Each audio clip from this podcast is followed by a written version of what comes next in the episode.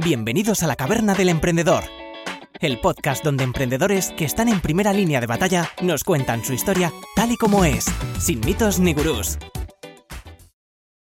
Hola, buenas tardes de nuevo y bienvenido a la Caverna del Emprendedor. Buenas tardes, Pablo, ¿cómo estás?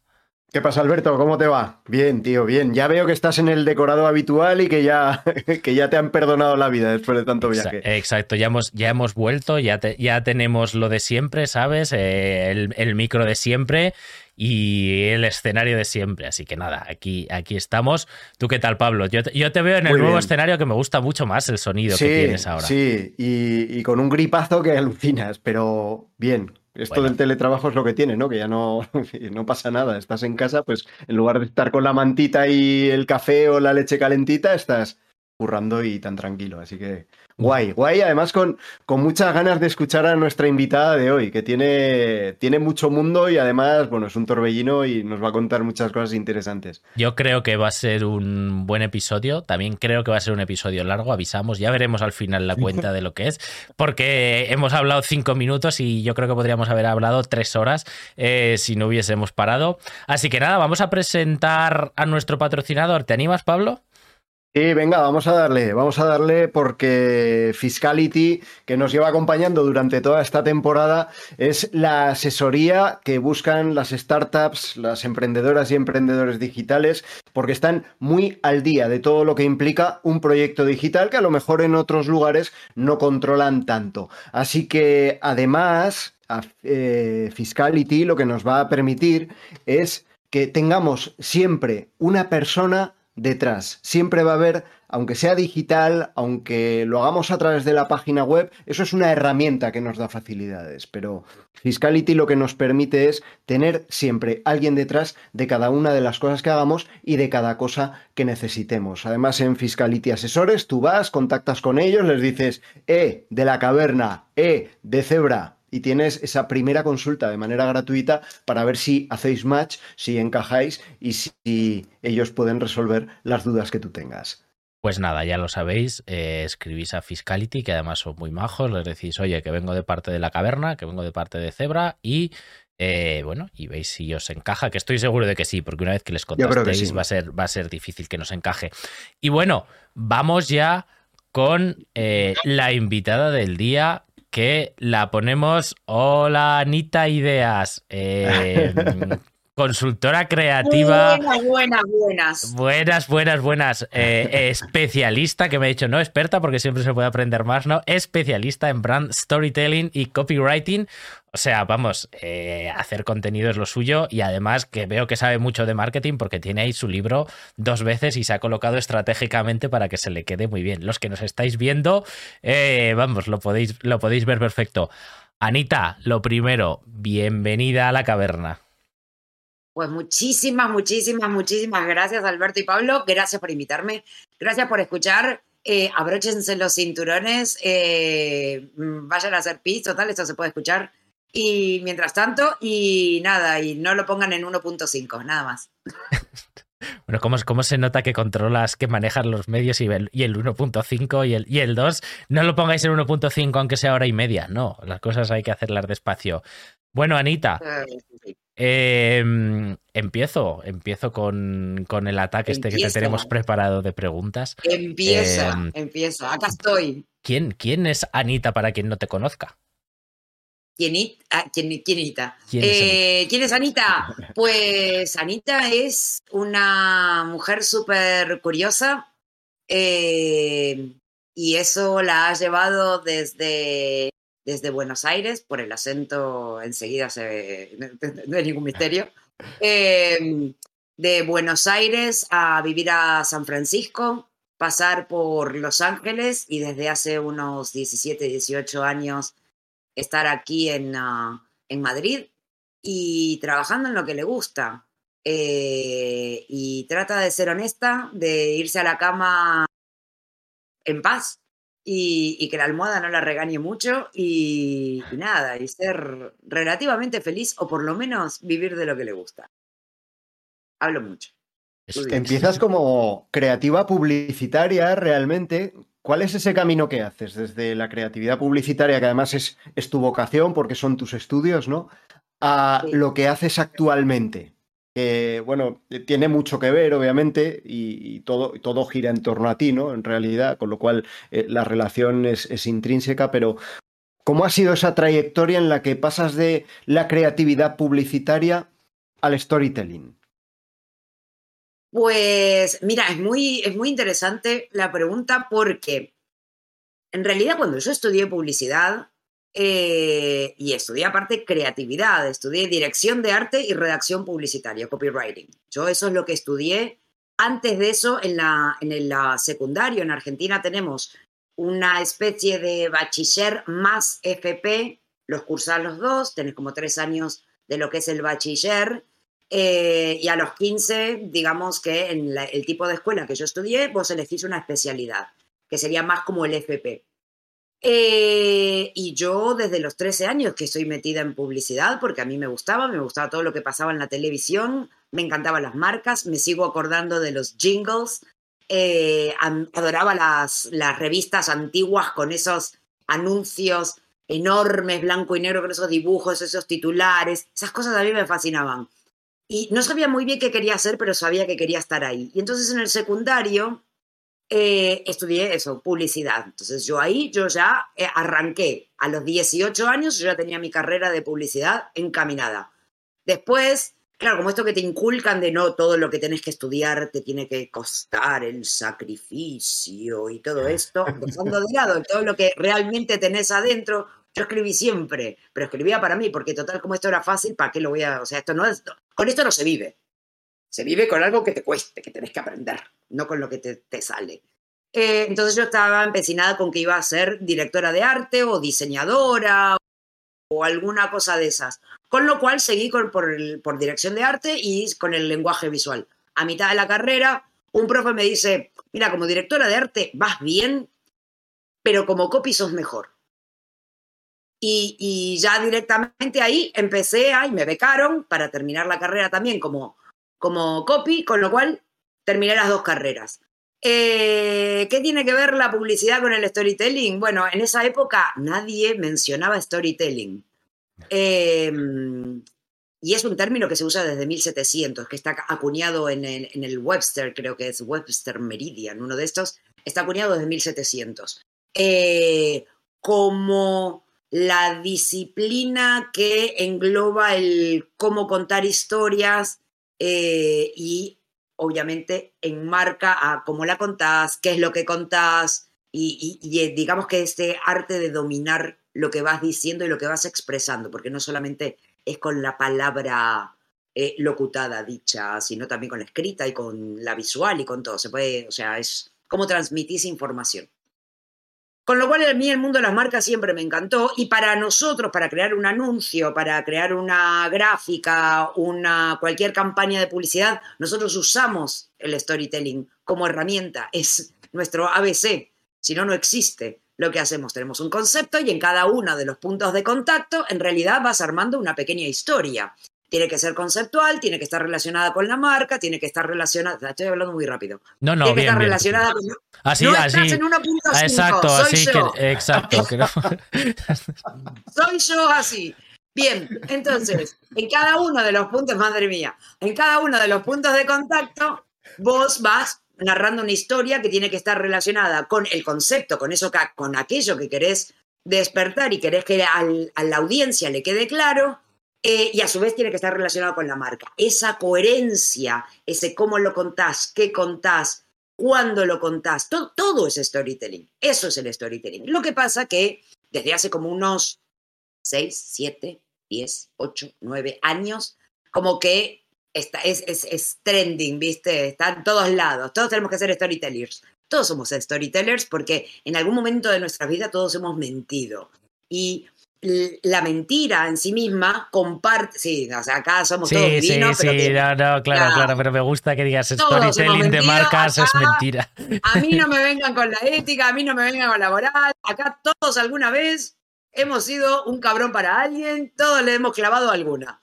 Bien, entonces, y, y nos sale natural, ¿por qué? ¿Por qué nos sale natural? Porque estamos muy convencidos de lo que vamos a, decir y estamos muy convencidos de lo que vamos a lograr. Tenemos muy claro el objetivo y a quién se lo decimos.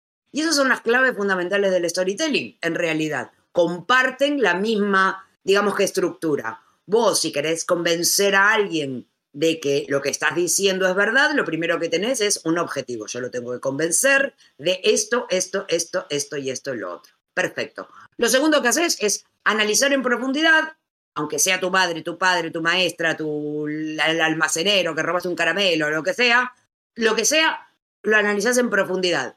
¿Qué es lo que le tenés que decir? ¿Qué es lo que va a ser relevante para él dentro de lo que vos querés convencerlo, dentro de tu historia? ¿De qué parte de la historia le va a ser muy relevante para esa persona. Después elegís el momento indicado, porque si no te ligabas el pantuflazo hacia la distancia. Ahora estoy molesta, ahora no puedo escucharte. Entonces, vas buscando cuál es el momento indicado para decirlo y el medio indicado. Se lo decís personalmente, lo llamas por teléfono, eh, le mandas un SMS, le, le mandas un beeper y así ya todas estas cosas que podemos mandar. Em, y listo, y eso es lo que se trata el storytelling. Es, tenés una, cosa, una historia que contar, algo que contar, un hecho, una, una trama, que es lo que se llama narratología, que no es solamente el hecho, la secuencia lineal de hechos, sino lo que vos querés destacar de eso. Tenés muy en cuenta a quién se lo vas a contar, porque lo más importante es de qué manera convences al otro, de qué manera llegás al otro. Y todo lo que digas, cómo te vistas, cómo te muevas, tus gestos, tu forma de vestir, el lugar donde lo digas, la hora, las palabras que elijas, todo tiene que convencer al otro. En el storytelling pasa lo mismo, en los chistes pasa lo mismo. Vos tenés una historia y todo lo que haces es para la risa final. Listo. Eso es storytelling. Y ahora, ¿qué tiene que ver con las marcas? Todo. Todo. Cada pieza lo tiene y el brand storytelling se refiere a esa coherencia que vos lográs en entre lo que decís, lo que haces, cómo lo decís, cómo lo, que, cómo lo haces, esa coherencia de adentro, o sea, hacia audiencia interna, proveedores, em, empleados, socios, todo eso, y tu audiencia externa, los clientes, mm, la competencia, el mercado, todo, todo lo que está del lado de afuera, pues tiene que ser coherente, pues si no tenemos una empresa de adentro, otra empresa de afuera cómo contás, quién sos, cómo sos, todo eso es, brand storytelling. Entonces, Anita, nos has, dejado. no, nos has dejado bastante claro. O sea, es decir, vale, toda marca tiene que tener una historia detrás que concuerde con lo que quiere transmitir o con lo que quiere conseguir. Eso es un poco el resumen muy rápido, ¿no? O sea, es decir, como nos cuentes milongas que no tengan coherencia, pues bueno, no me aportas ningún. O sea, no me enganchas al final, no me atraes, no me vas a convencer. Eh, necesitas que todo lo que tú me cuentes y todo lo que hagas y digas tenga una coherencia con la historia que me quieres vender, ¿no? O sea, al final es venta, ¿no? Entonces, tú exactamente, o sea, es decir, eh, porque ahora tengo curiosidad. Yo, por ejemplo, tengo una empresa, pongamos el ejemplo de Zebra, decir, yo digo, Anita, eh, ayúdame, ¿qué, qué, me ayudarías? ¿Cómo empezarías a ayudarme? Quiero decir, ¿cuál es exactamente Hombre, no te hice la auditoría. Primero te voy a preguntar cuál es tu problema. ¿De dónde coges? ¿Qué es lo que necesitas conseguir? ¿Qué, andas teniendo? ¿Problemas con tu audiencia? ¿Has crecido lo suficiente en Excel? Tu Excel son números verdes, brillantes, gorditos, bonitos, pero no tenés ni la menor idea para dónde seguir. Ok. Lo que te, lo que te falta es, ok, y acá, llegué hasta acá. ¿Y con esto qué hago? Ya, tengo que lanzar un nuevo producto. De entre todas las opciones que tengo, ¿cuál es la que más me conviene? Y el brand storytelling te puede ayudar. ¿Por qué? Porque sabiendo cómo sos, a dónde querés llegar, a quién te querés dirigir, o por lo menos tener una idea bastante certera de hacia dónde querés ir, ya, ya de por sí, con esa personalidad, hacia dónde querés, cuáles son tus valores, tu, tu misión, tus valores, tu, toda esta, tu personalidad y todo esto, quién sos en el mercado, cómo se te considera y todo, ya te empiezo a despejar la paja. Y te digo, de todas estas que podés hacer, estas son las que más te convienen, estas son las más estratégicas. Eso a nivel estratégico te viene fenomenal. ¿Por qué? Porque momentos como la pandemia o, momentos eh, en general, como, le pasa a muchos, hemos crecido, pero Tengo que vender y no sé qué decir, no sé cómo poner en valor lo que hicimos. Hemos crecido no más fenomenal en ventas, pero no sé cuál es mi próximo paso. Hemos crecido fenomenal, pero ventas, marketing, eh, logística no están alineados. Listo, al final es todo comunicación. Y es cómo vas enlazando todo lo que eres y lo pones en orden. Entonces, yo a la empresa nunca la considero como algo lineal, como un departamento, esto es transversal a todos. Cuando todos tienen claro cómo en la empresa lo que hay que transmitir, más allá de la tarea diaria que tiene cada uno, cuando tenés muy claro el, más grande, pues entonces todos van a ese objetivo. Si no, son, son grupos.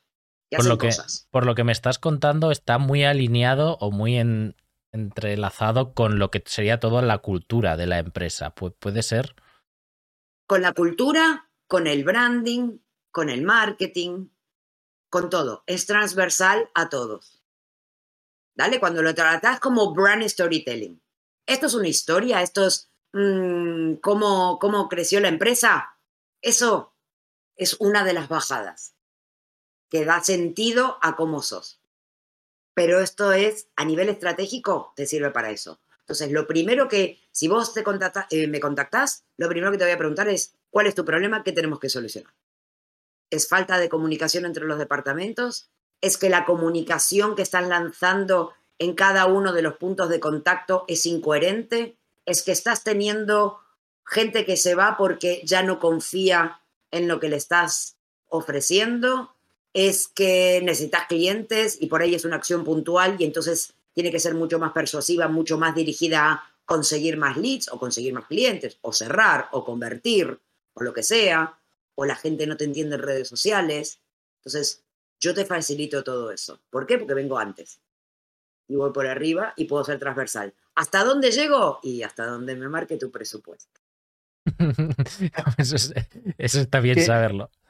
Hay una cosa que pasa en las grandes, yo entiendo que no, porque yo además no tengo experiencia con ellas, pero en las pequeñas pymes sobre todo pasa mucho, que lo que se entiende por marketing es, venga, que va a venir este que nos va a hacer las redes sociales, y, pero eh, muchas veces cuesta explicar, sobre todo en esas pequeñas, entiendo que en las grandes eh, son departamentos enormes ya y que, y que, y que eso no, no, no entra, ¿no? Pero que cuesta explicar muchas veces que el departamento de marketing o el área de marketing tiene mucho que decir también en la definición estratégica del resto de la empresa. Es decir, no solo es comunicar, no solo es dar forma a la marca de lo que ya se está haciendo, sino que el marketing tiene herramientas que permiten medir incluso por dónde deberían ir en el futuro las diferentes líneas de negocio de la empresa. No sé si estás tú también en eso, Anita. Estoy totalmente de acuerdo. En realidad, si entendés que marketing y ventas van de la mano, que son amigos, en realidad son amiguitos, porque cada uno se apoya al otro. Eh, logística también tiene que ver con marketing. Eh, la que atiende el teléfono en la recepción también habla de quién eres, habla de tu storytelling, de la manera en que te atiende, cómo te atiende, cuántos pasos te da antes de hablar con la persona indicada. Eh, y también tiene que ver con marketing eh, al final el marketing lo que hace es despejar la paja de entre el producto la empresa y, la, y el cliente, el que tiene la pasta. Porque acá todo lo que tenemos que hacer, el que tiene el secreto es el que tiene la tarjeta de crédito. Ese es el que tiene el superpoder de todo. Porque si compra, vivimos. Si no compra, me muero de hambre. Entonces, el que paga, todo para él. Porque gracias a él existimos. Entonces, respeto. La verdad es que... Sí, sí, nos, has, contestado bien. O sea, que tú en, en verdad, o sea, tu foco principal es eh, lo que es la consultoría. Eh, ¿Qué es lo más difícil, el, tú que has visto muchas empresas, o sea, ¿cuál es, qué es lo más difícil en, para, para una empresa para crear una buena historia? De su marca? ¿Cuáles son los principales problemas con los que se encuentran o con los que te encuentras? Eh, una que los socios no están de acuerdo. El gran abuelo que construyó esta empresa y la fundó y todo eso, esa visión que tiene el abuelo, nadie se sentó a escribirla y a ver de qué manera la hacemos estratégica. Con lo cual, cuando pasa de generación, empieza el cortocircuito. El abuelo no la quiere soltar porque, no, pero ¿qué me van a hacer? ¿A dónde quieren ir con todo esto? Y los jóvenes, eh, pero el abuelo está re viejo, no, entiende lo que es TikTok, ¿viste? No, ya, ya no nos sirve. Ojo, el señor tiene una visión que nos trajo hasta acá. Él tiene algo importante que decir. Tiene una visión que está bueno que se conserve. Lo que haya que mejorar, se mejora. Pero hay algo del espíritu que se tiene que, que, que, que permanecer porque es el espíritu, es parte de la personalidad de esa empresa. Después ya veremos, bueno, no, esto mejor no lo digamos, no, hasta acá no llegamos, no, esto, no, lo otro. Esos son, son, son algunos de los inconvenientes. Otros no tienen claro qué es lo que quieren. Si yo te pregunto, ¿cómo es tu empresa? y no me la saben responder. O, mm, y claro, ahí es un problema, pues entonces yo tengo que empezar a entender quién es y leer entre líneas según cada uno de los puntos de contacto, qué campañas hiciste, cómo lo hiciste, o tienen problemas. Mira, una vez me pasó con una muy grande que tenían problemas. Ellos eran la casa madre de una, es una empresa gigante de telecomunicaciones que está en muchas partes del mundo. Es una de las más grandes. Dale. Tenían el gran problema de que, claro, ellos, madre patria, ellos mandan. Ellos son los de las ideas. El problema, y ellos entonces creaban productos y después cada uno de los mercados, digamos que entendían de qué iba ese producto que estaban creando y como que compraban la idea y la ejecutaban en el mercado. El problema que tenía esa empresa gigante, la madre patria, era que la relación que estaban teniendo era de madre a hijo. Bueno, son los mercados. Son los mercados. Esto es lo que tienen que hacer. Graso error. ¿Por qué? Porque cada mercado es diferente cada mercado tiene unas necesidades, en cada mercado significas algo diferente. Acá sos el principal, allá sos el cuarto. Ya empezás, la pole position ya te tiró para atrás, ya no arrancás de la misma posición, con lo cual no significa lo mismo. Coca-Cola no significa lo mismo en Estados Unidos que en Arabia, que en Corea del Norte. No significa lo mismo en cada país significa algo diferente, con lo cual su comunicación tiene que estar adaptada. Ojo, sin jamás perder que es Coca-Cola. Uso, marcas grandes para que, todos entiendan y, dimensionen de qué, voy, de qué voy hablando. Pero eso, es uno de los problemas. La falta de comunicación entre departamentos también es un problema. Eh, el no saber qué quieren, el no saber cómo medir. Ah, pero yo no tengo nada que me digas hasta ayer. Ese es mi día cero. Y a partir de aquí vamos viendo cómo crecemos. O que esperan que todo esto que te estoy diciendo mañana ya funcione. Y no, esto es como los amigos, esto es como la pareja, ¿viste? La tenés que ir construyendo. Ya a poquito. Ya a poquito. Esto se va construyendo. Y puede ser algo paulatino y puede ser algo progresivo, pero tenés que tener una visión. Tenés que saber a dónde llegar. ¿Es la falta de medición de los diferentes resultados que se dan con las acciones el mayor problema? Es a la hora de... Eh, porque muchas veces eh, la empresa busca, como dices, un retorno inmediato y cuanto antes mejor, ¿no? Porque cuando se llama a una consultora de nivel, se espera que sea una cosa, pues bueno, he llamado a esta mujer, sabe un montón y bueno, mañana somos otros, mañana ha cambiado la película y salimos como cohetes. Es por un lado las expectativas, que ya has comentado algo, y por otro lado esa parte de medición, pero no medición directamente económica, sino esa medición de los del cumplimiento progresivo de los objetivos es el mayor problema. No sé si es el mayor, pero es un gran problema. Eh, vos no engordás por comerte una media, un, croissant de más. Vos 15 mm, croissants al día durante 10 años y no vas a estar divino. ¿Vale? Entonces, el problema no es no medir un día o mm, cambiar algo y que al otro día lo tengas. ¿sí? Ni siquiera en la cirugía estética, que es algo tan radical, al otro día estás bien. Tenés que pasar un posoperatorio, te deshinchato, pasan cosas. ¿sí? Ninguna empresa, nada, por más que yo te diga, uy, a partir de mañana sos más innovador, tu cliente te va a percibir como más inteligente y todo eso. No va a suceder mañana, tenés que llevarlo hasta allá. Tiene que ser progresivo. ¿Qué pasa? Si yo te digo, ya mañana cambia toda la comunicación, sos otro, el cliente que va a decir, ay, ¿y a este qué le pasa? Desconectó. Desconectó y tenés que volver a construir la relación porque ya no te conoce. Entonces es un problema. Entonces tiene que ser progresivo.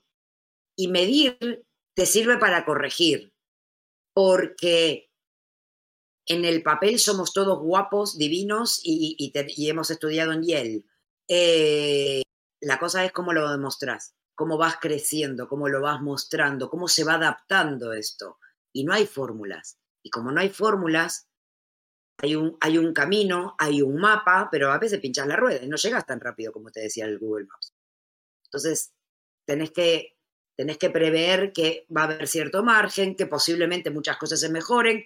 Y al final, lo único que me dan los años es menos errores no que no existan, o, no a que no haya cosas para más al futuro corregir respecto al mercado. Eh, simplemente que ya el tiro es muchísimo más seguro, titubeas menos, porque ya lo viste. Claro, la verdad es que es súper interesante. Por, lo que estoy viendo, tú trabajas para, sobre todo para empresas grandes o trabajas para todo tipo de empresas. Es decir, a nosotros te lo pregunto porque nos escuchan muchos emprendedores o gente que tiene que tiene empresas que están creciendo muy nuevas, eh, ¿en qué momento tendrían que recurrir alguien como tú? Mira, yo, por cómo soy, a mí me interesa más el proyecto interesante que el, no te voy a decir que el presupuesto, no, que, el tamaño de la empresa. Eh, hay proyectos súper interesantes, por ejemplo, ahora estoy con una startup muy chiquitita, que realmente son dos que tienen una agencia de viaje y me han contado la desesperación porque no están obteniendo los resultados que esperaban y todo. Entonces, y me lo contaban con tanto cariño que cómo lo cómo cómo cómo lo voy a dejar. Me encanta, me encanta el proyecto, me enamoré del proyecto. ¿Me voy a hacer millonaria? Me voy, voy a ser feliz. Y voy a hacer que, que, que, al, que dos personas mm, vuelvan a creer en lo que están haciendo, que lo están haciendo muy bien, pero, pero hay que ajustar ahí algún par de tornillos. Eh, después, startups que ya van por segunda ronda de, financiación, también. Eh, entes nacionales de gobierno, también. Eh, tiene, que ser, tiene que ser interesante el proyecto.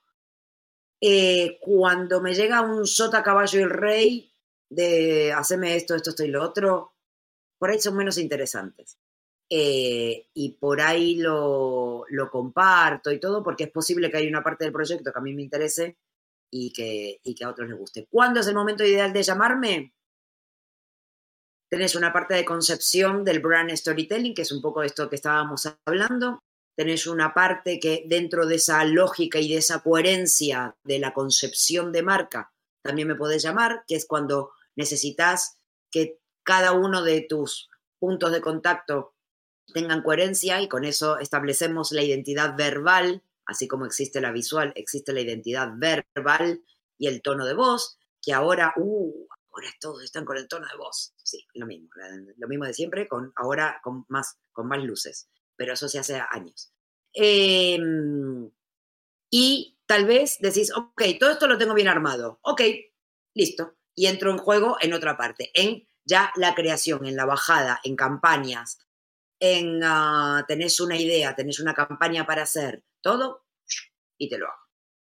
O te, te formo al equipo, que eso también lo hago.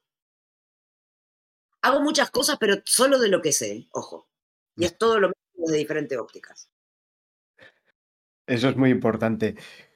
¿Por qué se te dio por escribir un libro? ¿En qué momento dices, voy a sacar aquí storytelling y copywriting, que es el libro que vemos además de Tras de ti por duplicado? ¿En qué y, sobre todo, cómo condensas? Porque es una, una, pregunta que a nivel personal me he hecho muchas veces. ¿Cómo, ¿Cómo se hace para condensar algo de lo que se sabe tanto traducido para que resulte útil a los demás y que además te quieran seguir contratando, porque a veces si lo compartes todo, ¿no? Si lo cuentas todo, mucha gente tiene miedo de compartir, de decir, hace poco un emprendedor me dijo, es que tengo que aprender porque yo cuento mucho todo. Y claro, para mí no era un error, ¿no? Pero, pero hay gente que, lo sigue viendo como un fallo, el compartir. Cuéntanos cuál es ese proceso, cómo se te ocurre y cómo lo llevas a término. Lo del libro viene desde mucho antes de que se gestara el libro. Yo como buena creativa publicitaria que trabajaba en agencias de publicidad o, o ya después trabajando por mi cuenta, eh, nunca aparecemos en los créditos. Hace siempre, como mucho, aparecemos en una ficha técnica si ganamos un premio o aparecemos en nuestra campaña en una tele, en alguna cosa pero si no somos todos anónimos. Eh, y empezó a gestarse eh, como seis, siete años de que saliera, cuando un medio de comunicación me dice, nos encanta cómo escribís, queremos que escribas para nosotros. ¿Cómo voy a escribir con mi nombre? Esto no, esto la gente va a saber que soy yo la que está detrás de estas palabras, todo. Ese fue el primer paso. Una vez que superé el pánico escénico, que vi que la gente no me, no me, no me pedreaba por la calle, dije, ah, bueno, esto no está tan mal. Y entonces ahí esto me, también me ayudó a que pudiera dar más clases y, me atreviera a un montón de cosas. Eh, porque no, yo sé que no lo parece, pero en realidad soy súper tímida. Eh, y súper súper así, no sé si asocial, pero es que me da mucho pánico la gente. Ahora porque tengo una pantalla en el medio. Eh, y sé que no se nota. Em, y entonces, nada, y, y, de repente, hace justo, justo antes de la pandemia, el año antes, eh, se pone en contacto conmigo, Editorial Anaya, que es la del libro, y me dicen, pues, todos los autores de esta colección, o eh, a los que le preguntamos, todos a los que le preguntamos, eh, nos están diciendo que vos sos la especialista en storytelling. No, yo sola. No, ¿cómo puede ser todo eso? ¿Cómo voy a sobrellevarlo? Tengo que trabajar, tengo que hacer todo. Mi libro. No, ¿qué hago con mi nombre en un libro? Todo pasa el mismo proceso que, todos los que nos ofrecen hacer un libro. Y, y dije, ok, tengo dos alternativas. ¿Cómo me voy a sentir el día que haya una Juanita Pérez publicando el libro de storytelling? Dije, me voy a sentir como una tarada muy grande eh, dije, yo puedo, yo lo hago, eh, deja que, lo escribo. Total, es escribir como vengo haciendo tantos años de mi vida. Eh, no se parece en nada. no se parece, sufrís, está buenísimo, está buenísimo, pero la sudas, la sudas muy grande. Y, y, ah, y claro, la editorial me dice, bueno, ok, quiero que escribas sobre, sobre mm, storytelling y como ya es que estás especializada en copywriting, sobre las dos cosas. Y ahí la cosa era, ok, ¿qué escribo? ¿Qué parte escribo? El storytelling como, como, como de, de una pieza, el de la marca, el, desde, desde dónde empiezo, cuál es el, puntapié inicial para, para, para o la óptica ¿A quién se la escribo? ¿A quién pienso cuando se la escribo? Obviamente, de los libros que ya me había leído y de los podcasts que me había escuchado y de el YouTube, llegué al final de las librerías, llegué al final, me, tragué todo porque la inseguridad me decía, no sabes lo suficiente, solo llevas 30 años trabajando en esto, eh, no tenés suficiente experiencia. ¿Con quién sos vos para decir estas cosas? Em, y entonces eso, empecé, empecé, empecé a ver y digo, ok, de todo el material que yo estoy eh, recibiendo, ¿qué es lo que me falta? Y la verdad que a mí lo que me faltaba era practicidad. Y yo lo que veía es que mis clientes tenían problemas que esos libros no se los estaba resolviendo. Porque una verdad que digas que es para todos y después al que vende tornillos no le sirve porque está hecha para Coca-Cola con otra dimensión, con otros complejos, con otros problemas, o que haya alguien súper especializado en algo, pues entonces no es para todo el mundo. O te quita la sed, como el agua, o sos una bebida para un momento en especial. No puede ser las dos cosas.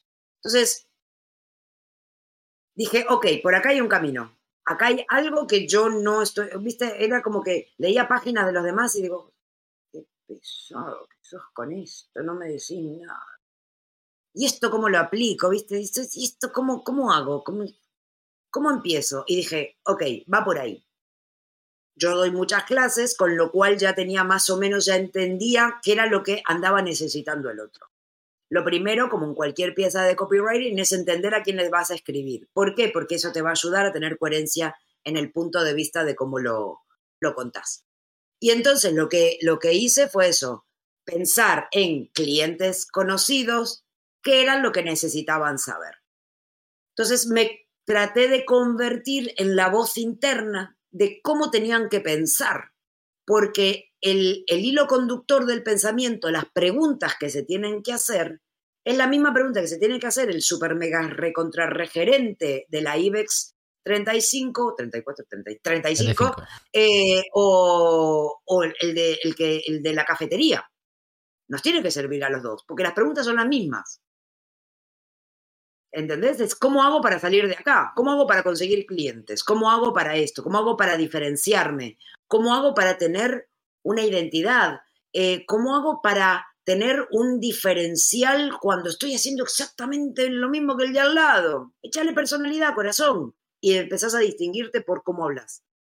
Si no probaste el bastión de utilizar tu comunicación como un diferencial, como algo diferente a contarle a tu cliente, es que todavía no gastaste todos los cartuchos.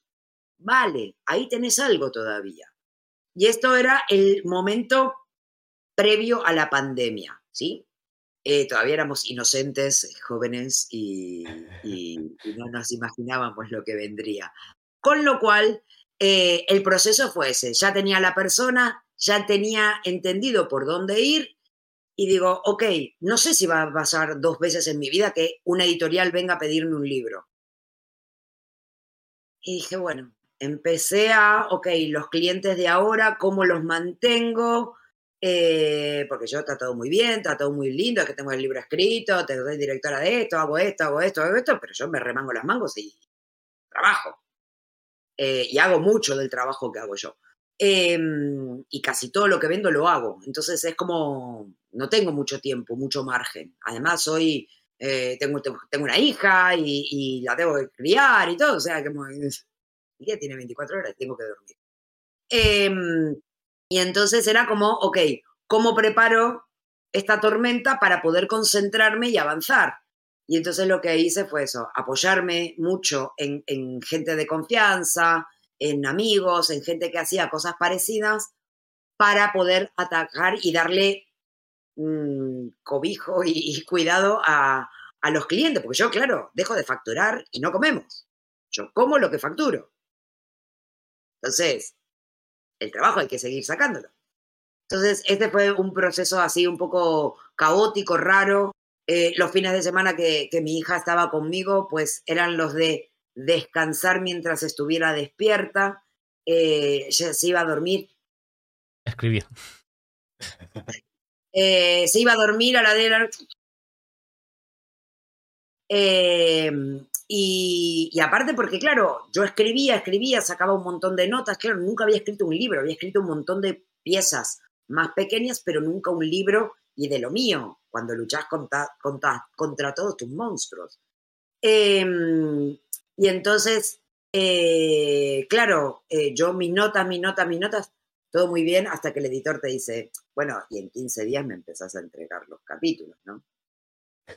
Sí, te adelantada. Hace seis meses que estoy trabajando. Claro, para, para, los que nos, para los que nos escuchen y digan, bueno, es un libro, oye, eh, aquí en Amazon veo que pone 392 páginas, o sea, te has cascado un, libro gordito. y me las cortaron, y me las cortaron. O sea, que escribiste muchas más, ¿no?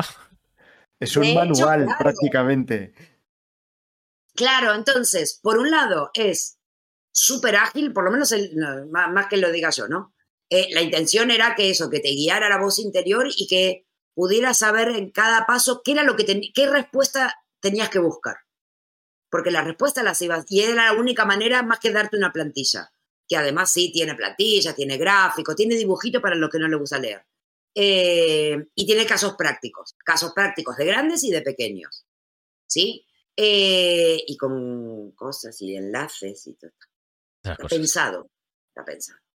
Eh, para que te sirva. Y, mm, y el feedback es, es muy fácil de leer, si sabes, está bueno porque no te empieza con palabras súper técnicas ni nada por el estilo y esto es súper difícil y súper elevado, porque en realidad lo que hace es guiar tu voz interior. Entonces, tenés la parte teórica de por qué las cosas son así y dice, ok, una vez que ya lo sabes, ahora vamos a pensar en tu empresa. ¿Qué es lo que estás viendo? ¿Cuál es la pregunta que te tenés que hacer? ¿Por dónde vas a encontrar la respuesta correcta? Y la respuesta correcta, obviamente, cada una empresa la tiene. Pero bueno, va por ahí, te va guiando por dónde, por dónde pensar y por dónde, por dónde ir. Eh, y creo que eso es uno de los diferenciales del libro. Aparte que eh, está escrito como hablo eh, mucho. está escrito, no, está escrito suelto, no es, y ahora storytelling, dícese de esto, esto, esto, esto. Lo voy tejiendo con, con casos, con ejemplos, con casos que yo he trabajado, con lo cual puedo verlo desde, desde puntos que por ahí en otros libros los encontraba demasiado acartonados, como es demasiado perfecto esto como para que sea real. Acá me huele a, caso inventado. Eh, la mayoría de las cosas, todo lo que está acá, es sudado. Te, puedo mostrar la factura de, cada uno de los trabajos. No hace, falta, nos lo creemos. No hay, que mostrar facturas, no, te preocupes. No, pero eso. eso que si no, que si no igual asustas a los, a los potenciales clientes. Pregúntame y hablamos. te preguntaremos, te preguntaremos lo que, por lo que estás hablando. Esa, eh, esa, es la respuesta. Hablemos. Y veamos a dónde, veamos cómo podemos hacer lo posible. Es mi frase. La verdad es que me, me, gusta mucho la historia que nos estás contando y nunca mejor dicho, ¿no? O sea, que todas las marcas necesitan una historia, que, que al final esto aplica a todos, entre comillas a pequeños y a grandes, eh, que, todos se pueden beneficiar de, tener una historia. Em, la verdad es que nos, has explicado bastante bien todo lo que sería, digamos, la parte principal de tu trabajo. Pero pero yo sé que hacer muchas más cosas porque hemos hecho una pequeña due diligence por detrás. Eh, no solo haces consultoría y no solo escribes libros, sino que sé que también haces muchas otras cosas. ¿Quieres contarnos alguna de ellas que creo que puede ser muy chula? ¿Cuál de todas? Mi parte, mi parte, Anita Profe, soy Barbie Profe también. Barbie Profe. Eh, claro, me tenés en, varios modelos. Tenés Barbie consultora, Barbie creativa publicitaria, Barbie copywriter y también Barbie Profe. Eh, Barbie Madre, Barbie Madre ya es, o sea, es un modelo que, tenemos que salir, sacar del mercado. Y es un poco feo y todo eso, a veces se enoja. Ah, eh, pero Barbie Profe es, doy clases en escuela de negocios, en, eh, en, en, empresa, doy mucha formación, eh, siempre hablando de creatividad, de brand storytelling, de comunicación, de presentaciones, eh, de creatividad, no hablando de, uy, la creatividad, sino entrenamiento creativo, desbloqueo creativo, cosas prácticas, ¿no? o pensamiento creativo. Y, uh, y copywriting. Eso yo, dentro de mis tres cosas que doy, ya les digo, hablo mucho, pero hablo de eso. Nada más. No me meto en otras cosas. Soy muy consciente de lo que no sé. Eh, y soy demasiado curiosa como para sentir que sé todo. Eh, así que hablo de lo que sé, nada más. Y eh, tengo un curso en doméstica y soy directora del máster de copywriting de Casco y no sé qué otra cosa más querés que te cuente, porque también hago cosas. está bien, está bien. Hago También haces cosas. No, quería que la gente supiese un poco, pues, que estábamos hablando con alguien que al final se está posicionando. Bueno, o sea, pues está muy bien posicionada en todo el mundo de lo que es la comunicación creativa, el storytelling eh, y demás. Y, Pablo, estoy seguro de que te, estoy apisando las preguntas. Dale caña porque te ve con ganas de lanzarte. Eh, es que me he quedado con, una cosa mientras explicabas el proceso que te llevó al libro y se identifica en muchos sentidos con el proceso de creación de una empresa desde cero, ¿no? ese pensar eh, con la voz de quien va a ser el lector en el caso de un libro o de quien puede ser tu cliente potencial en el caso de una empresa. ¿Tú también observas ese paralelismo? Sí, sí, porque al final todo lo que haces, a mí el libro, escribir el libro, si no lo hubiera pensado en, el, en quien lo va a leer, a quién le puede ser útil, eh, al final sería un ejercicio de ego. No sé si lo hubiera hecho todo. Eh, y es un ejercicio de ego, ah, mira qué bien, y me sirve así como, como, como una Playboy, mira qué bien, mira, tiene la misma función, ¿no? Ay, qué bien todo lo que hago, qué maravilla. Eh, y de esto se trata de que, de que, de darle herramientas útiles a la otra persona. Cuando vos creas una empresa, eh, al final vos lo que estás buscando es eso que vos querés hacer que le sea útil a alguien. Eso que vos sabés que le sirva a alguien. ¿Por qué que le sirva a alguien? Porque si a esa persona le encuentra valor, vos vas a poder vivir de lo que te gusta. En el caso de que estemos hablando de que estamos trabajando en lo que nos gusta, sino de comer. Ya con eso ya es un, un objetivo más que loable. Comer y punto. Generar riqueza, nada, comer. Comer vos y los que están alrededor y los que te ayuden a sacarlo adelante. Pero al final todo lo que haces excede a lo que vos querés, porque si no, son empresas unanistas. Eh, no son empresas, son...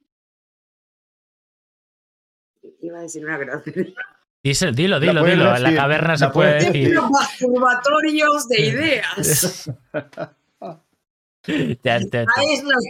y digo, mientras, mientras se me está ocurriendo la frase, digo, no vas a decirla, no vas a decirla.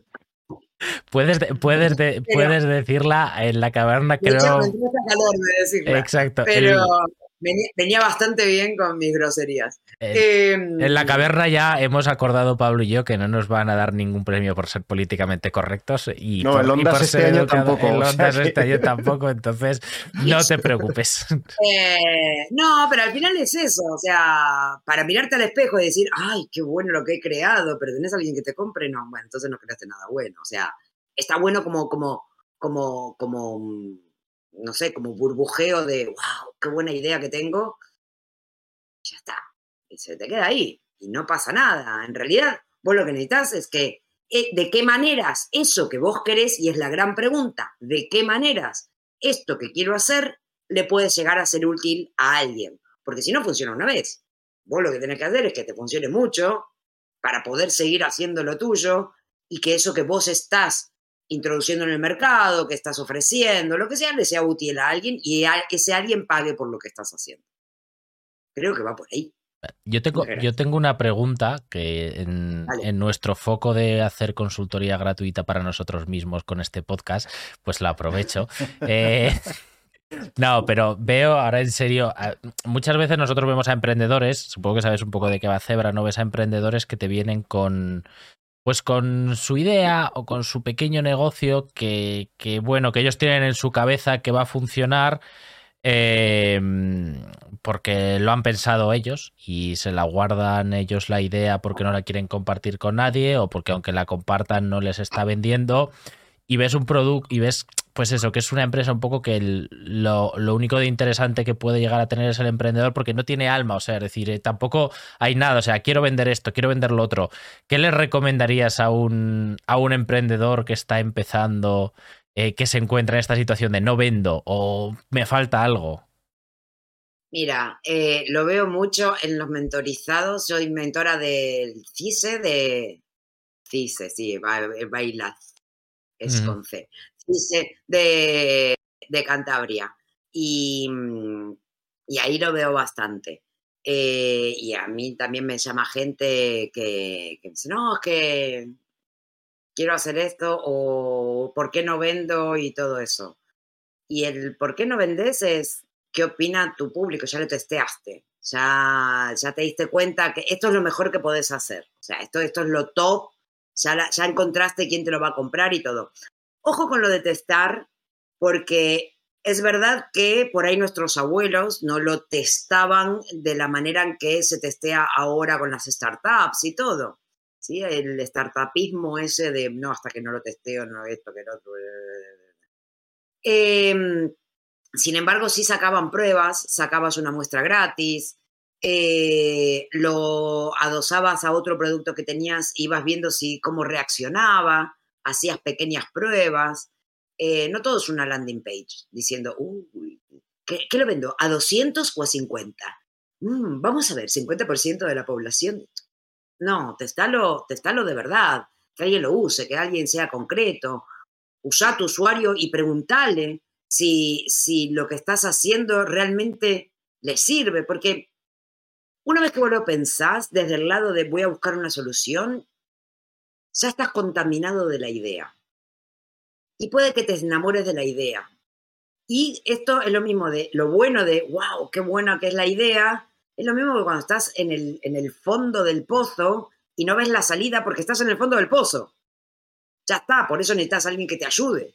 O, o por lo menos que te ayude a ver qué hay más allá. Y vos después salís. Pero yo, por ejemplo, cuando me hacen, lo primero es una auditoría, yo lo primero que hago es que sepas que no voy a revisar la comunicación de tu empresa porque antes de la primera reunión. Porque si yo la reviso, yo ya tengo una idea y yo ya sé lo que debería corregirte. Y yo necesito entender qué es lo que vos de adentro estás viendo para ver, porque el, cambio lo tienes que hacer vos, no yo. Entonces, yo te voy a guiar, pero dependiendo cuál es tu objetivo, porque si me dices, no, yo quiero vender, listo, tenés un problema en un titular, ese es el problema, no, tenés que vender, entonces te tengo que estudiar mejor. Pero antes de, de, tener la primera reunión, yo no reviso las cosas porque si no me intoxico. Y si me intoxico no puedo dar una respuesta. Porque si no, aparte, porque ya aprendí, que como de la manera en que hablo yo y como lo veo tan claro, eh, hay muchas veces que se ve muy claro cuál es el problema, eh, das la solución eh, antes de que el presupuesto. Eh, Alto. Antes que el presupuesto, eso está. Yo, yo, esta entrevista de reconocer que la llevo con miedo a que respondas algo que he dicho yo antes lo contrario, porque nadie me va a creer a mí con lo bien que hablas. O sea que vivo, vivo con miedo a lo que te estoy preguntando. No, es broma, es broma. No, no tengas miedo. Mira, vos tenés una parte de la verdad y por la experiencia que tenés, tenés un conocimiento que yo no tengo.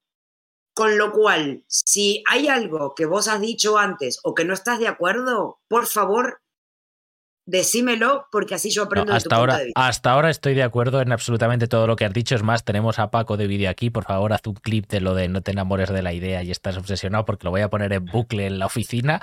Eh, me viene muy, muy bien. Y voy a, a, volver a aprovechar, porque claro, estos serían los emprendedores que empiezan al principio, que esto yo lo veo mucho en el día, pero también en el día de hoy.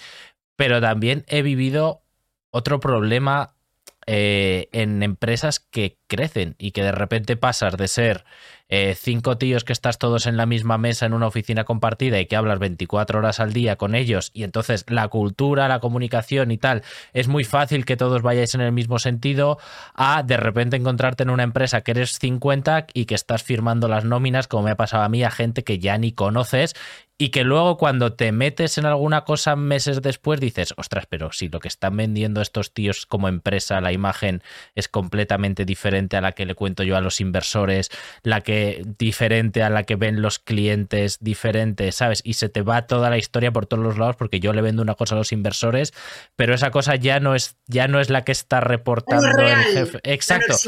Ya no, existe, ya no es la que ya no es la que otra parte de la empresa dice que está con contando a los proveedores o la que otra parte de la empresa está contando en las campañas de marketing o la que se vive en la oficina en otra oficina o en otra tienda? Eh, mira, hace muchísimos años eh, le pasó, estaba yo, estaba todavía en Estados Unidos.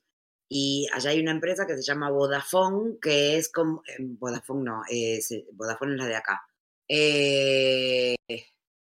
Verizon. Verizon. Verizon. Eh, me salió el acento, Verizon.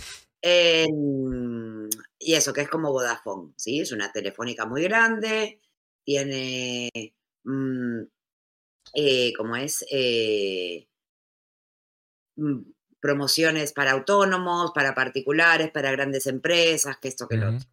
Entra un director de, de branding y una de las primeras cosas que hace, se da cuenta que de su casa a la oficina, estamos hablando cuando, si bien era Estados Unidos y yo ya hace rato trabajaba en remoto, pero cuando todavía se trabajaba así, eh, que ibas a la oficina, em, se había dado cuenta que de su casa a la oficina había visto cuatro ofertas diferentes con mensajes diferentes.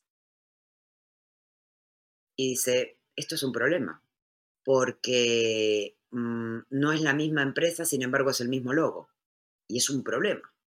Entonces lo que hizo fue hacer una gran auditoría de cómo se estaban comunicando. Y ahí se dio cuenta que esto ha ido creciendo tanto y cada uno, en vez de tirar para un, digamos que para un lado en común, con un objetivo en común, logística se encarga de que de, su parcela del negocio, tipo los caballos, en vez de entender de qué va el asunto. Eh, y entonces te vas perdiendo en el camino. Y llega un momento que creces tanto que te recontra reperdés porque no sabes para dónde estás yendo. Eso que vos decís, que hay un espíritu de un grupo que empezó y de repente son 50 y se pierde. ¿Y después qué haces? Porque no es tu empresa. Entonces tenés que empezar a recular. Esto que te decía al principio es cuando tu Excel va gigante, va fenomenal, brillito, verde, divino, estamos todos felices, pero no, sos, no, no, no tenés cultura, no sos empresa, no tenés alma, vendés productos y eso no es empresa. Sos una distribuidora, comercializadora, creadora, lo que sea. No sos una empresa. No tenés una marca. No tenés un motivo. Contratás gente que es buena en su trabajo, pero no que comparte tus valores. Y entonces ahí empiezan las cosas así. Eh, o sea, y en este sentido es, si sos una empresa mm, de, de, una, si sos una cárnica, no contrates a un vegano, porque siempre vas a tener un troll dentro. Entonces, tenés que tener muy claro, si alguien, alguien que está a disgusto, lo va a hacer mal el trabajo, salvo que quiere ir a aprender o que sea un matajari, pero, pero, pero al final siempre tenés que encontrar gente que esté en línea con lo que vos haces, que vaya de la misma manera.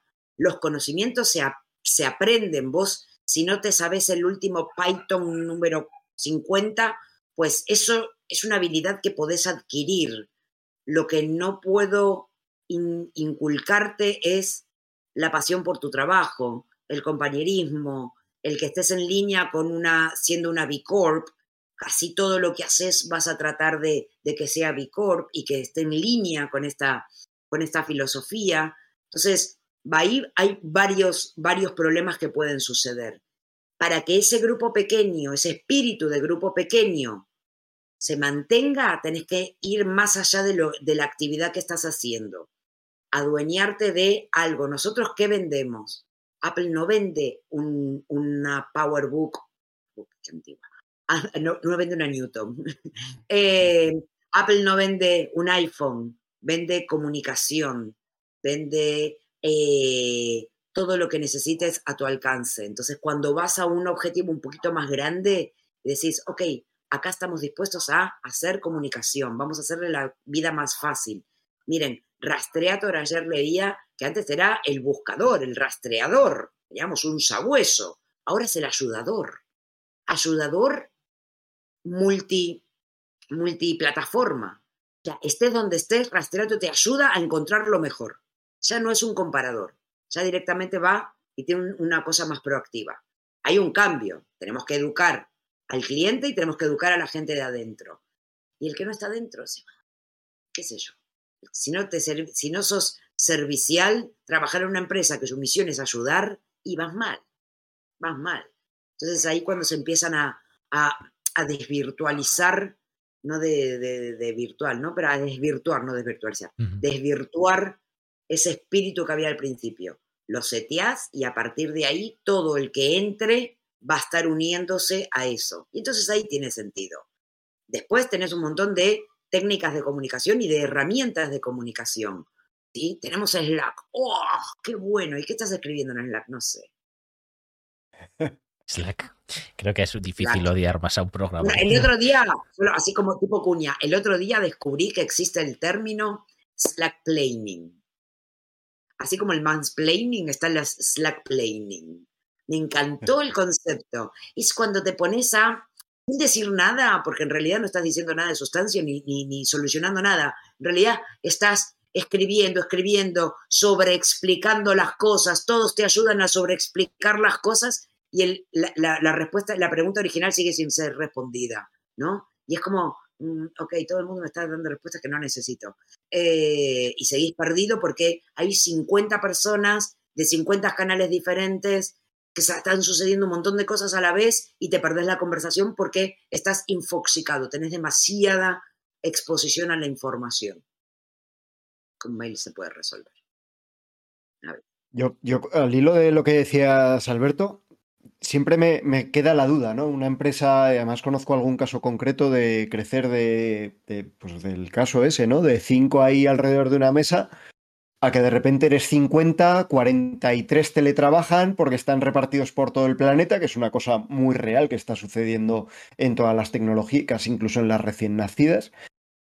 ¿Es posible que en ese paso de 5 a 50 hagamos las cosas tan bien que no se rompa ese hilo? ¿O hay que estar preparado para asumir que en algún momento se va a romper y que habrá que hacer un reset y empezar desde cero? Eh, ¿Se puede crecer sostenidamente? Sí, se puede crecer a nivel espíritu. Eh, sostenidamente, sí, si no, si no, sería un fracaso lo de establecer las bases y tratar de armar un, equipo. Eh, el grupo, un grupo scout nace con cuatro personas y de repente son 50 y de repente son todos los scouts de Madrid o de donde estés y de repente son todos los de España y de repente siguen conservando el mismo espíritu. Eh, y siempre sos parte de esa, de esa hermandad o de ese, de ese movimiento. Entonces sí se puede. ¿Qué necesitas? Establecer las bases. Establecer las bases. Marcar tu cancha, marcar tu, tu campo de juego. Todo lo que sucede aquí es parte de esto. Estamos buscando esto. Eh, Zapos, no creo que debo tener por ahí el libro. no lo tengo yo. Eh, ¿Lo tenés por ahí, el de Zapos? Zapos le pasó eso. Era un chico y después fue creciendo. Creó cultura. Ahí está. Ahí está. Yo tengo, tengo uno grande por ahí. No sé dónde Ya, yo, yo compro los baratos. depende de cómo te va en la vida, pues te compras el de el de bolsillo o el de o el de tapa cara. ¿Ves? ¿Qué, qué diferencia hay? Este me lo enviaron. Disculpame, este es gratis. Ah, este me pues lo enviaron, les escribí hace muchos años. Hay tres, hay tres, claro, hay tres niveles. El que se compra el de bolsillo, el caro y al que le regala las cosas. Es el nivel máximo.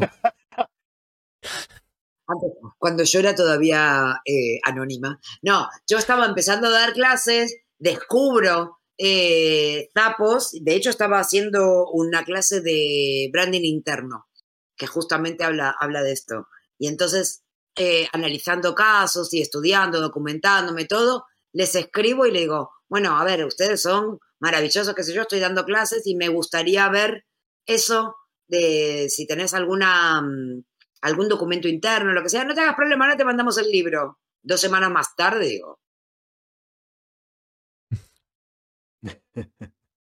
el libro. me llegó y está bueno.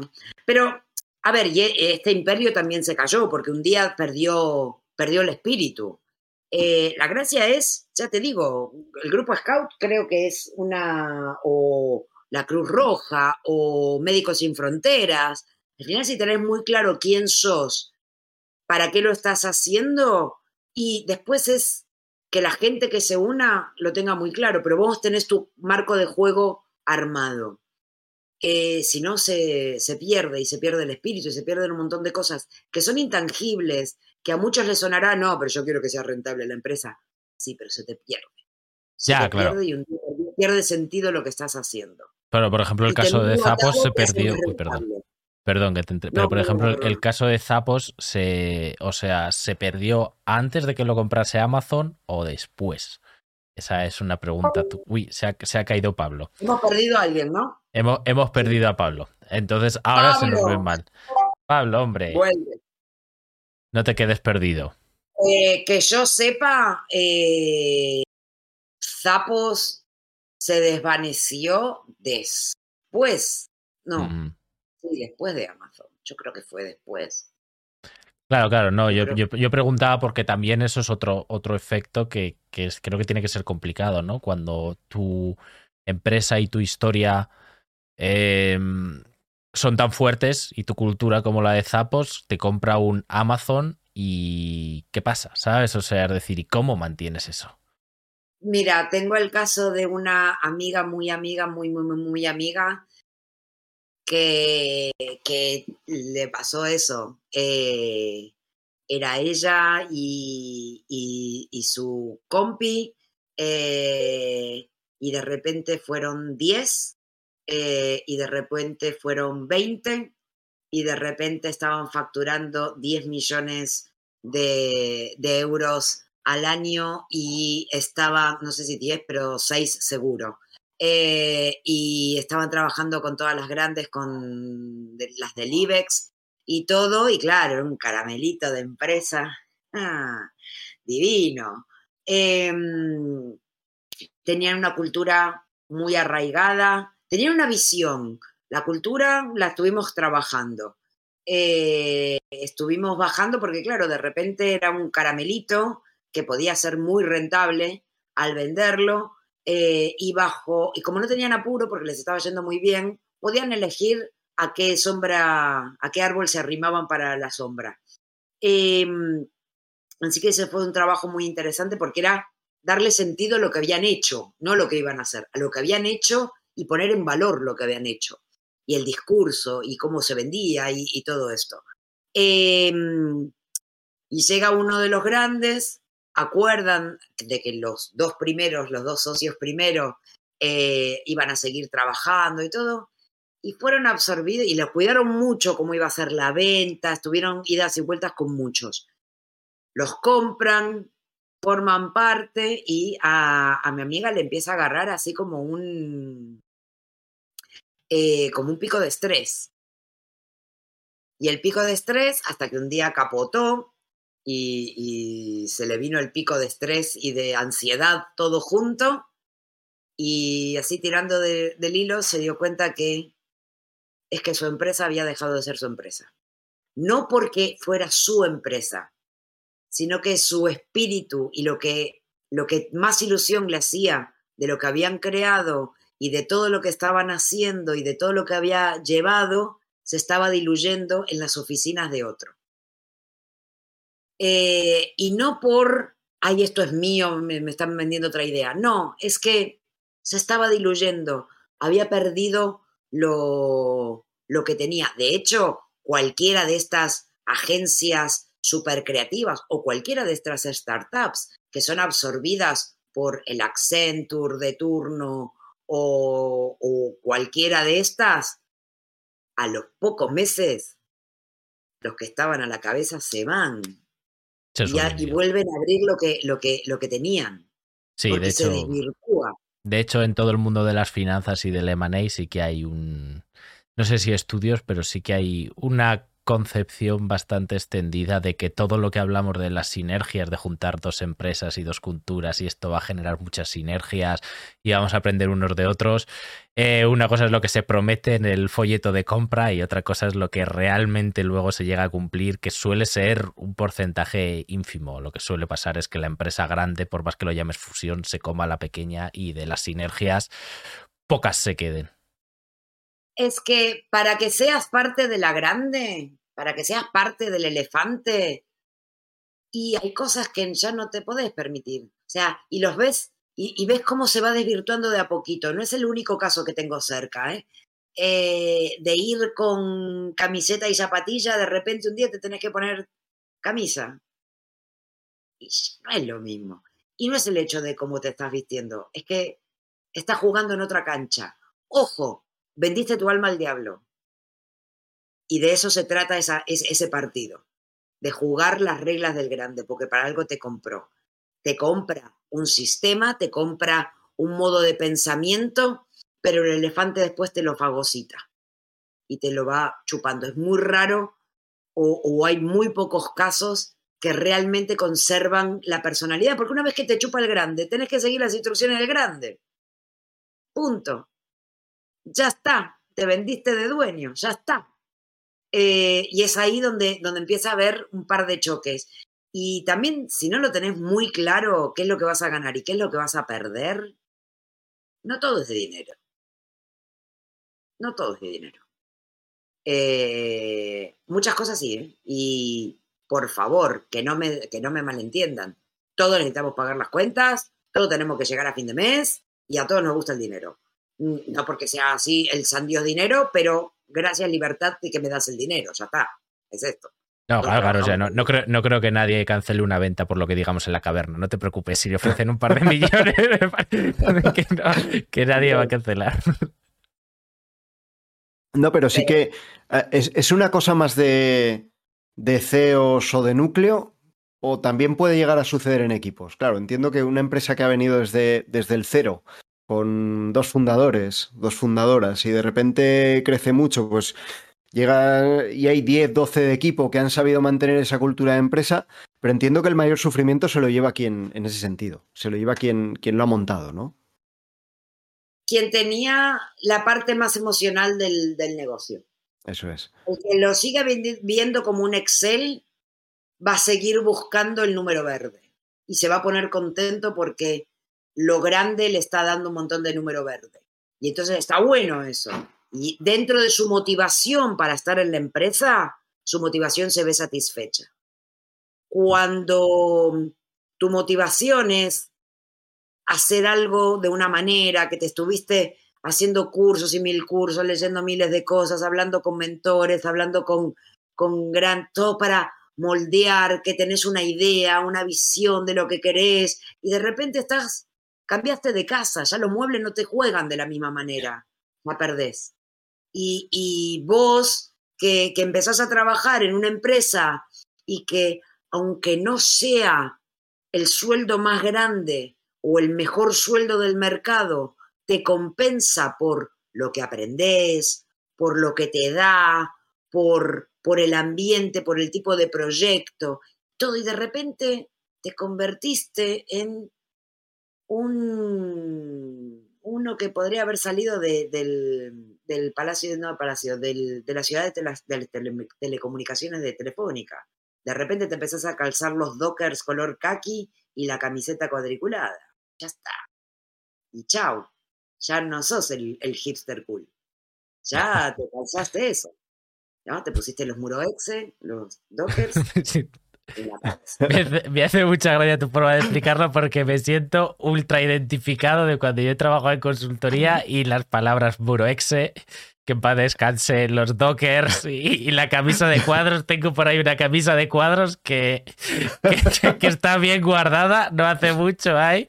Y, y, los dockers, bueno, ahora ya son del corte inglés, pero siguen siendo dockers, ¿no? O sea que vamos. Eh... Hombre, y, color kaki, porque hay de muchos colores. ¿Kaki o gris? Kaki o gris, sí, sí, sí. Olvídate de negros, rojos o blancos. No, no, no, kaki. No, no, no, no. Eso si trabajas en eh, relaciones públicas y venís de familia guay eh, y es el primer trabajo, ¿viste? Y que tenés que vestir así como más correctamente. Y entonces te pones los dockers, porque mamá me dijo que era lo que se usaba para trabajar, formal, pero no.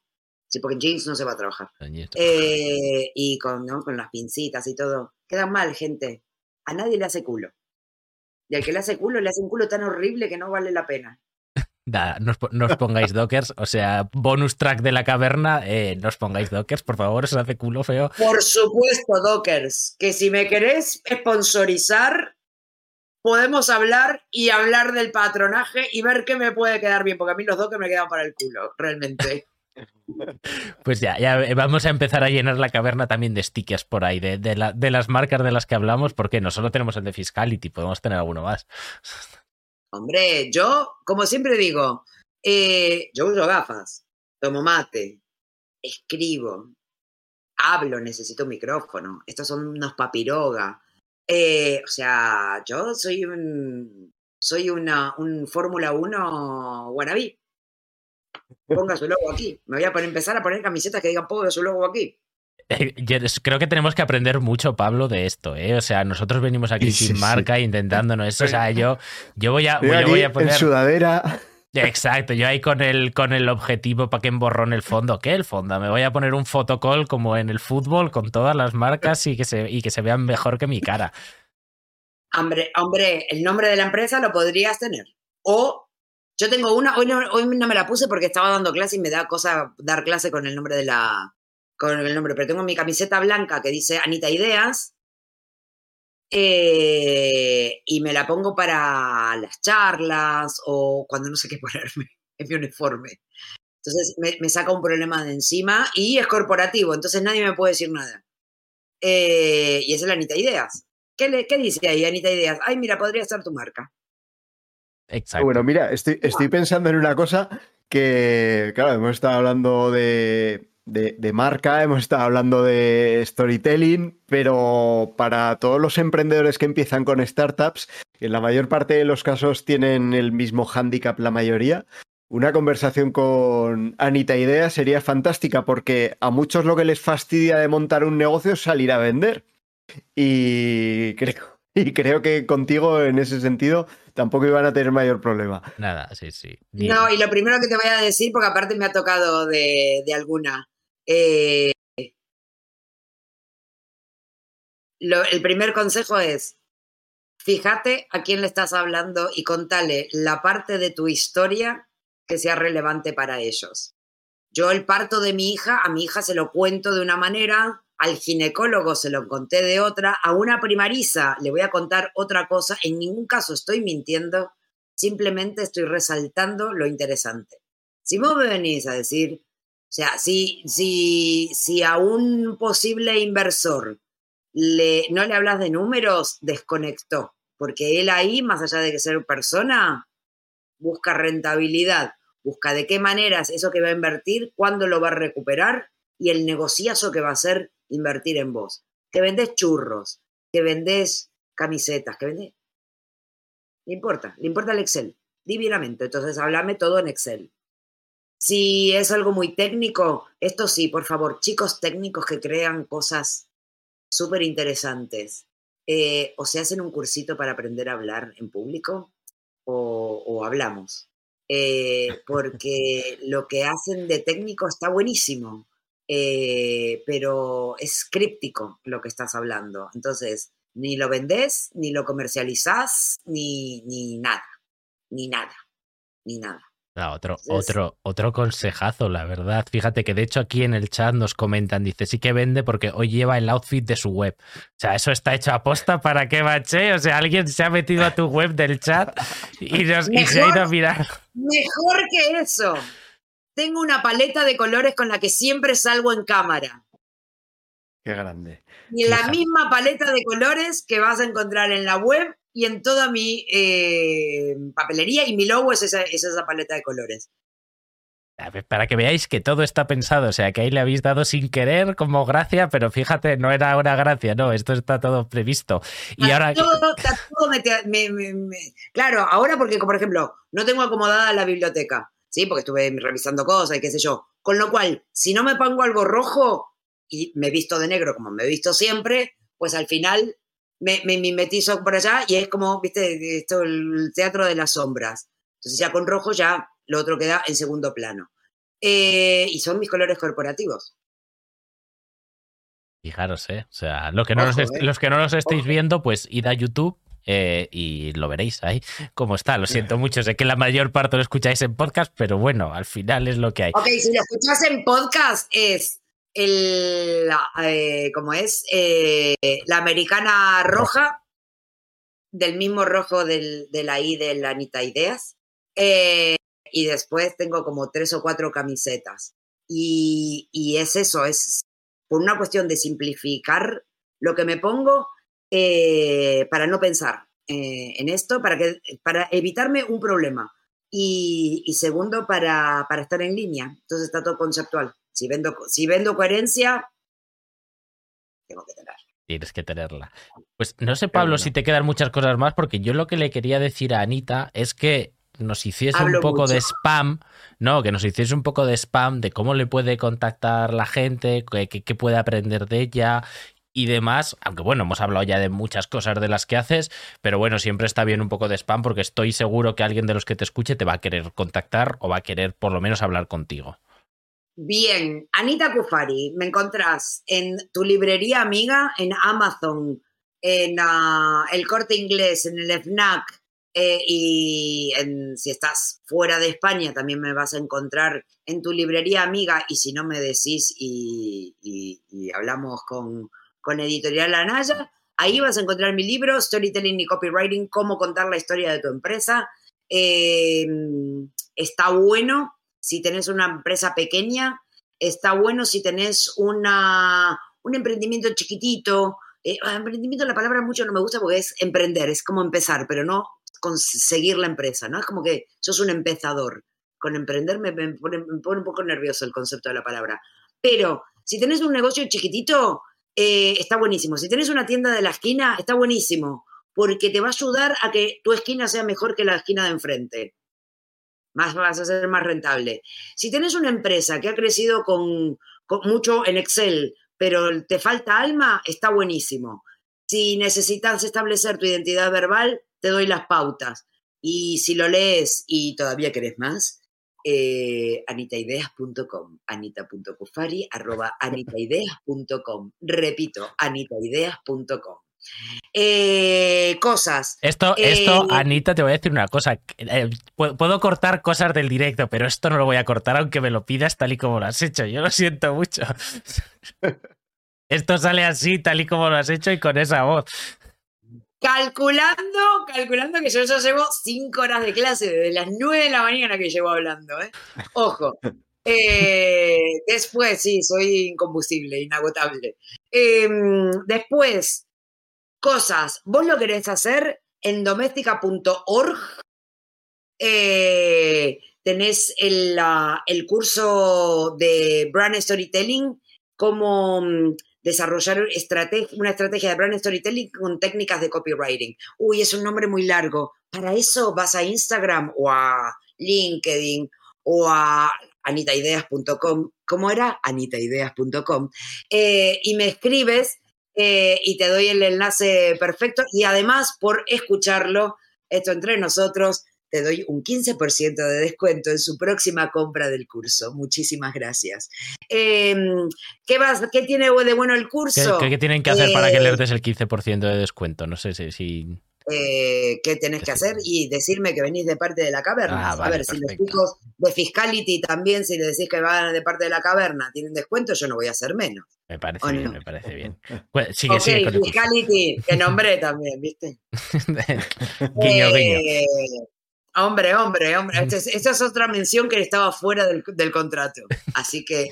Ese contrato largo que hemos firmado antes de empezar, sí. Hombre, listo. Bueno, entonces, eso, en el curso de doméstica, si querés em, determinar tu identidad verbal, si querés entender de qué maneras, a través de las palabras, de cómo publicás en Instagram, y de qué carajo hablo en Instagram, ya hablé de la, del producto que tengo y qué imagen elijo anitaideas.com. No, en doméstica.org te eh, vas a encontrar en el curso. Está buenísimo porque son pequeñas lecciones de 20 minutos, 10 minutos, me cortaron, así que no me tenés que escuchar un montón de tiempo. Eh, dos, está lleno de recursos. Em, he tratado de ser muy didáctica. La gente dice que está buenísimo, yo qué sé, pero eso, fíjate en opiniones que ahí están eh, tenés un montón de recursos, tenés plantillas y además me podés preguntar, me podés subir el proyecto. Ay, yo tengo un, un negocio chiquitito, yo quiero hacerlo. Eh, bueno, listo, dale, haz el curso, eh, anda progresando con cada una de las lecciones y lo vamos viendo y tenés el feedback. Y eso es lo bueno que tenés. No es solo mirar videos, no, no, no, me tenés ahí revisando y contestando. Así que si lo querés, ahí lo tenés. Y si, es, si dijiste, madre del amor hermoso, esta mujer, las cosas que crea es maravilloso, pues ahí tenemos un máster de copywriting en K-School. Ahora mismo estamos decidiendo si, si lo hacemos por streaming, que no online, por streaming o por em, o presencial o las dos cosas. Lo bueno del presencial es que nos tenés ahí cara a cara a todos los profesores. ¿Quiénes son los profesores? Mira, me, soy horrible con los nombres. Es gente que trabaja en GoDaddy, es gente que trabaja en eh, AliExpress, es, eh, tengo también el diseñador de skills de Alexa enseñándonos a hacer skills en la parte de VUI y eso es maravilloso. Tengo podcasters, tengo, mm, tengo gente muy, muy, muy. Tengo a Dani Goico de Goico Grill, ¿se acuerdan de Goico Grill? Es el, caso de, de las redes sociales, pues ella está al frente de redes sociales. Así que es súper potente. He hecho todo un ejercicio de que no me tiemblen las rodillas cuando me ponía en contacto con esa gente. Eh, y son gente que de todas las que admiro. Hice un Dream Team y de hecho el documento se llama así, Dream Team. Eh, y es un máster que dura 180 eh, horas. Me, cortaron como con el libro. 180 horas parece que la gente no está dispuesta a envejecer estudiando con todo lo que quería que hicieran. y es súper completo, súper práctico. Los profes estamos ahí, sea streaming, sea presencial, los profes estamos ahí. Haces portfolio, eh, vas a ver todos los aspectos del copywriting, desde cómo se crea un titular, cómo conceptualizar, desde, em, desde la gráfica, desde cómo se hace un póster, desde cómo se hace la publicidad pura y dura, porque el titular para que te hablan el email marketing tiene que ser hiperpotente. Y eso cómo lo aprendes. Y comparte cosas y conocimiento de los que hacen la gráfica. La gráfica, sí, la gráfica existe. Y si no querés gráfica, yo te cuento, en las redes sociales también tenés titulares de esos potentes, esas campañas que te llaman la atención, también vienen titulares. Así que los titulares y la conceptualización lo tenés siempre. Es mejor que lo aprendas al principio. Vemos contenidos, vemos eh, copywriting de respuesta directa, vemos podcasting, vemos redes sociales, vemos narrativa de marca audiovisual, vemos UX writing, vemos todo. Es todo copywriting. No te comas que el copywriting es solo persuasivo y nació en eh, la era de Internet. no, esos son chistes malos que hace la gente que no sabe. Oye, muchísimo. Oye, de verdad, muchísimas gracias. Creo que ya todo el mundo tiene claro todas las formas de contactarte. Ese, spam me gusta, se nota que sabes vender ahí a tope. Em, Pablo, no sé si te queda algo más o si no, ya llevamos una hora y media. Nos va a pasar como con la de Alfonso, que nos están pidiendo la hora. No, yo le gano de Rechu. Yo le gano de Rechu. ¿Cuánto estuvo de Rechu? Estuvo como tú. Esto es personal. Yo le gano de reto. ¿Cuánto estuvo? 1.33, si no me equivoco. ¿Puede creo, ser? Creo que sí, o sea, creo que sí. No lo sé. No lo sé. Llevamos, uno, llevamos 1.32, pero está la intro. La intro no la tengo controlada. O sea, quieres. Más. Entonces quiero más. Vale, esto intentaré editar el volumen para que nadie se nos quede sordo en el podcast. Eh, no pasa nada. Coméntanos, Pablo, que querías comentar alguna cosita. No, que quería decir que con el storytelling y copywriting es una referencia sin duda, pero lo que se perdió el mundo de la dirección comercial es, es, también para saberlo y para, por lo menos, para hacerlo reseñar y para decirlo. Y pienso que es verdad que Ostras, que el mundo del marketing es fundamental para la estrategia de la empresa, para la imagen, pero que el vender y el tener ese espíritu de, decir, eh, aquí estoy, y de ofrecer lo que uno tiene y creo que son, son activos y que, que, son valores muy importantes para el mundo de la empresa, más allá de todo lo que sabe Anita, de storytelling, de copywriting, de toda la trayectoria profesional, de la creatividad publicitaria me, quedo con, con, la parte de actitud que me parece brutal y que en el mundo de la startup, en el mundo de la empresa, es casi tan importante como todo lo demás. Pues muchísimas, muchísimas gracias, Pablo, por tus palabras. Viste, también puedo ser seria. no hace falta. Eh,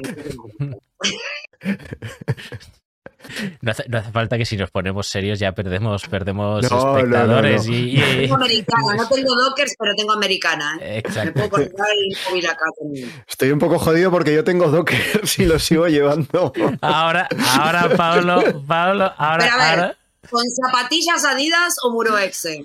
Pues llevo, llevo unas Adidas, pero Ultra Boost. que también, bueno, a ver, no es, lo otro, pero, pero bueno, también tienen su... o sea, como... Re... de telefónica. Telefónica, telefónica, cuarta vez que te menciono. paga, paga. Me puedo decir de verde. Eh, Creo que Telefónica es azul, ¿no? Pero bien, sirve. No, en verde y azul. Ah, vale, vale. Ah, es verdad, sí. Llevas razón. Bueno, en cualquier caso, te puedes. O sea, los Dockers, yo he de reconocer, llevas unas Ultra Boost que, por cierto, para los que no lo sepan, valen el doble o el triple que las Muro Exe, pero bueno. Es de, es, de cuando es de cuando yo tenía mi tienda y me salían por la mitad. Y bueno, pues entonces en vez de tres veces valen una vez. Pero, pero este es el valor. Vos dejá que los demás piensen que las tenés y que las pagaste full price. Esto vos déjalo, vos déjalo así, que el, inconsciente colectivo asuma que vos sos un dios que te va bien y que eso atrae a los inversores.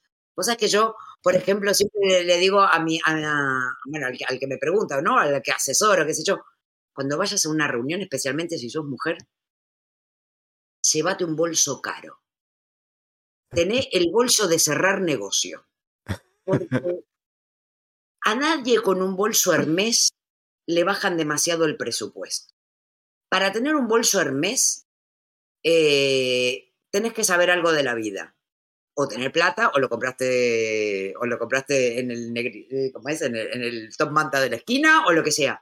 Pero si te vas con uno bien puesto, entras diferente a la sala. Al final, de la manera en que nos presentamos, de la manera en que nos vestimos, eh, somos eh, seres que rastreamos y, eh, entendemos y escaneamos a quién tenemos enfrente.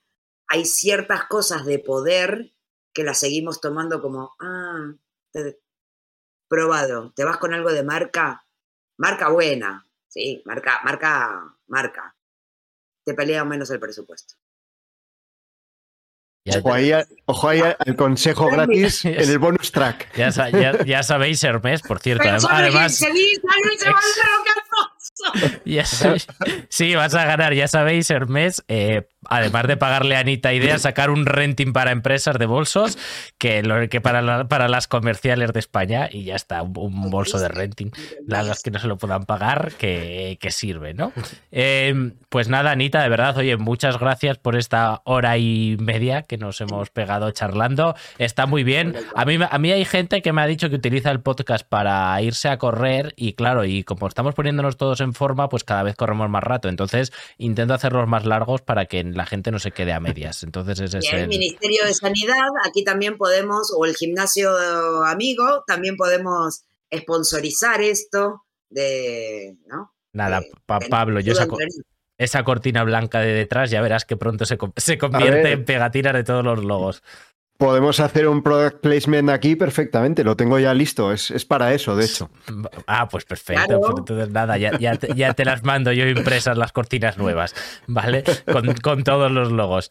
De verdad, Pablo, muchas gracias. Anita, de verdad, muchísimas gracias por todo. Gracias, ¿eh? Y gracias, gracias, también a todos los que nos estáis viendo, ya sabéis, danos like, las estrellitas, eh, compartirlo, todo esto lo hacemos, además de por nuestra consultoría gratis, eh, que hoy ha sido una muy buena consultoría. Tendríamos, no habríamos tenido dinero para pagar a Anita, lo hacemos también por, por, por, hobby, por intentar ayudar, así que todo lo que nos ayudéis compartiendo, pues es más que bien recibido. Gracias a todos y chao, hasta luego. Adiós. gracias, ¿eh? chao.